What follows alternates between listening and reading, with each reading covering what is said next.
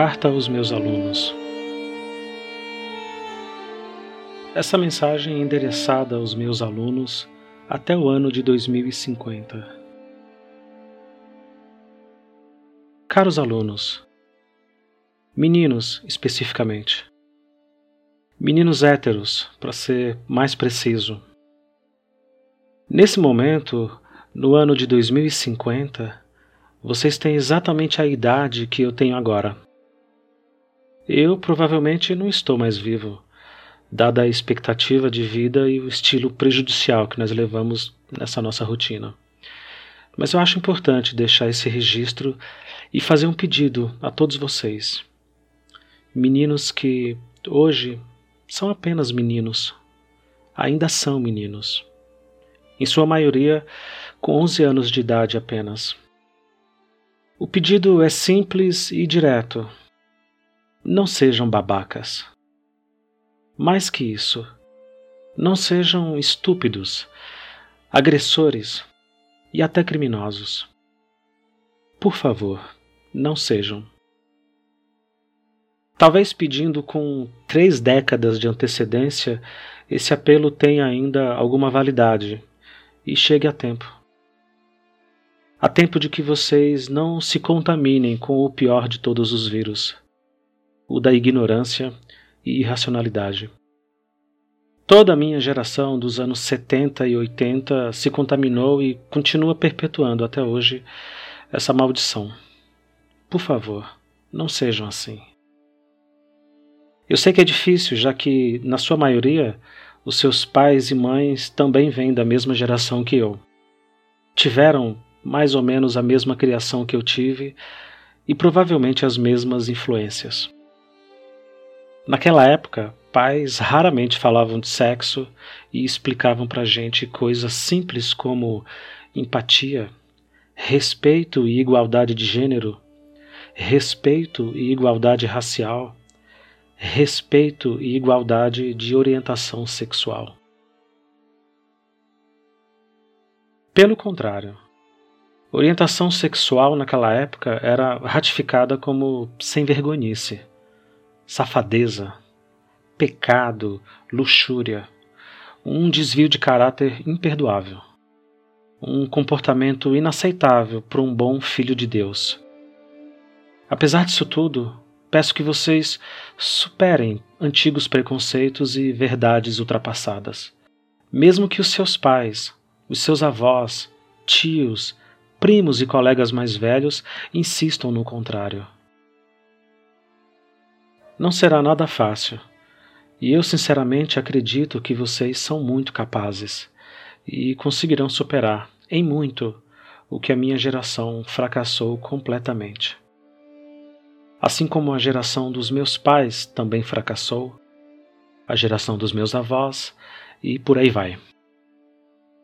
Não reproduzam e não provoquem nos outros dores terríveis que ainda hoje insistimos em causar. Não acreditem e não embarquem nessa mentira de que, apenas por ser homem, você tem determinada superioridade e direitos especiais em detrimento de qualquer pessoa, especialmente mulheres e homossexuais. Não acredite nisso, porque não é verdade. O seu gênero, masculino, heterossexual, não te dá qualquer poder especial e nem te faz melhor que ninguém não garante isenção de responsabilidades e nem permite que você force a barra apenas porque você é homem. Se uma garota diz não, é não. E pronto. Não significa qualquer outra coisa. Significa apenas não. Se ela se veste de azul, vermelho ou rosa-choque, isso não significa que você deve avançar todos os sinais. Significa apenas que ela prefere vestir azul, vermelho ou rosa-choque. Simples assim. Eu sei que às vezes o óbvio parece bem mais difícil de entender. Acredite, a minha geração fez isso o tempo inteiro. Por exemplo, se uma menina usa vestido, saia ou biquíni, Ela não está autorizando você a tocar nela, nem a dizer qualquer coisa que você tenha vontade de dizer. Ela simplesmente deseja vestir saia, vestido ou biquíni. E é só isso. De novo, pode parecer estranho que seja só isso, mas acredite no professor. É só isso. Se ela estiver triste, sozinha e chateada com qualquer coisa, não significa que ela quer sexo. Menos ainda que seja com você. Se ela estiver fora de si, então, alcoolizada ou entorpecida de qualquer substância, essa regra se multiplica milhares e milhares de vezes. Não é sexo o que ela está pedindo. E não é sexo com você que ela está pedindo. Ela apenas está triste, sozinha e chateada. Inclusive se ela estiver alcoolizada e entorpecida de alguma maneira. E é só. Não há outra alternativa nesse caso. Acho que não é tão difícil de entender, não é? Se ainda restar alguma dúvida, troque o personagem feminino que eu usei nos exemplos por um amigo seu. Você não se aproveitaria nem tentaria sexo com ele apenas por causa da bermuda provocante que ele está usando. Tentaria? E se ele tivesse um pouquinho alto? depois de beber todas naquela festa. Você não esperaria o momento ideal para tirar a roupa dele e nem começaria a transar com ele. Começaria? Acho que ficou claro então aonde que eu quero chegar. Uma garota não é uma presa fácil emitindo sinais para você, aguardando que você ataque, pedindo que você ataque. Uma garota é uma garota. Assim como o seu amigo bêbado é apenas o seu amigo bêbado. Simples desse jeito. A minha geração me ensinou que as meninas estão sempre acenando pra gente, sem acenar.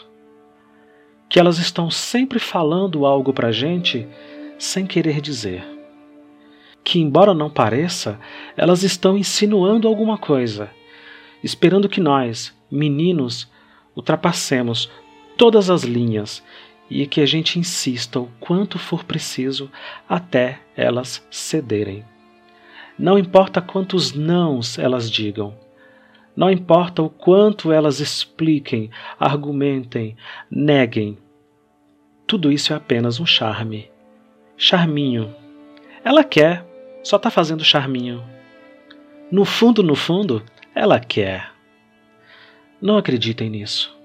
Não sejam essas pessoas, por favor. No futuro, eu espero, vamos olhar para trás e encontrar o ponto exato onde conseguimos superar esse tipo de pensamento machista que ainda hoje persiste. Essa carta tem essa intenção de dizer que vocês não são fracos, por gostar apenas de uma garota. Que você não é um babaca porque fica nervoso quando está perto de alguém que você gosta. E que você não precisa demonstrar o tempo inteiro que você é o pica das galáxias. Não.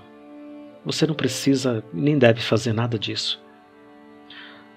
Você precisa sim ser a melhor versão de você mesmo todos os dias e conviver e respeitar todas as pessoas no mundo, esperando que todos façam o mesmo por você. Nenhuma garota pede para ser estuprada. Nenhuma roupa ou estado mental define qualquer situação. Nenhuma roupa indica que ela quer ser abusada. O respeito, sim. A empatia, sim, define todas as coisas. O professor vai ficar muito feliz se, após ler essa carta, tantas e tantas vezes nos últimos 30 anos, você tirar nota 10. Na sua vida, com a sua família e com a sociedade de maneira geral. De coração, Professor Luciano. 6 de novembro de 2020.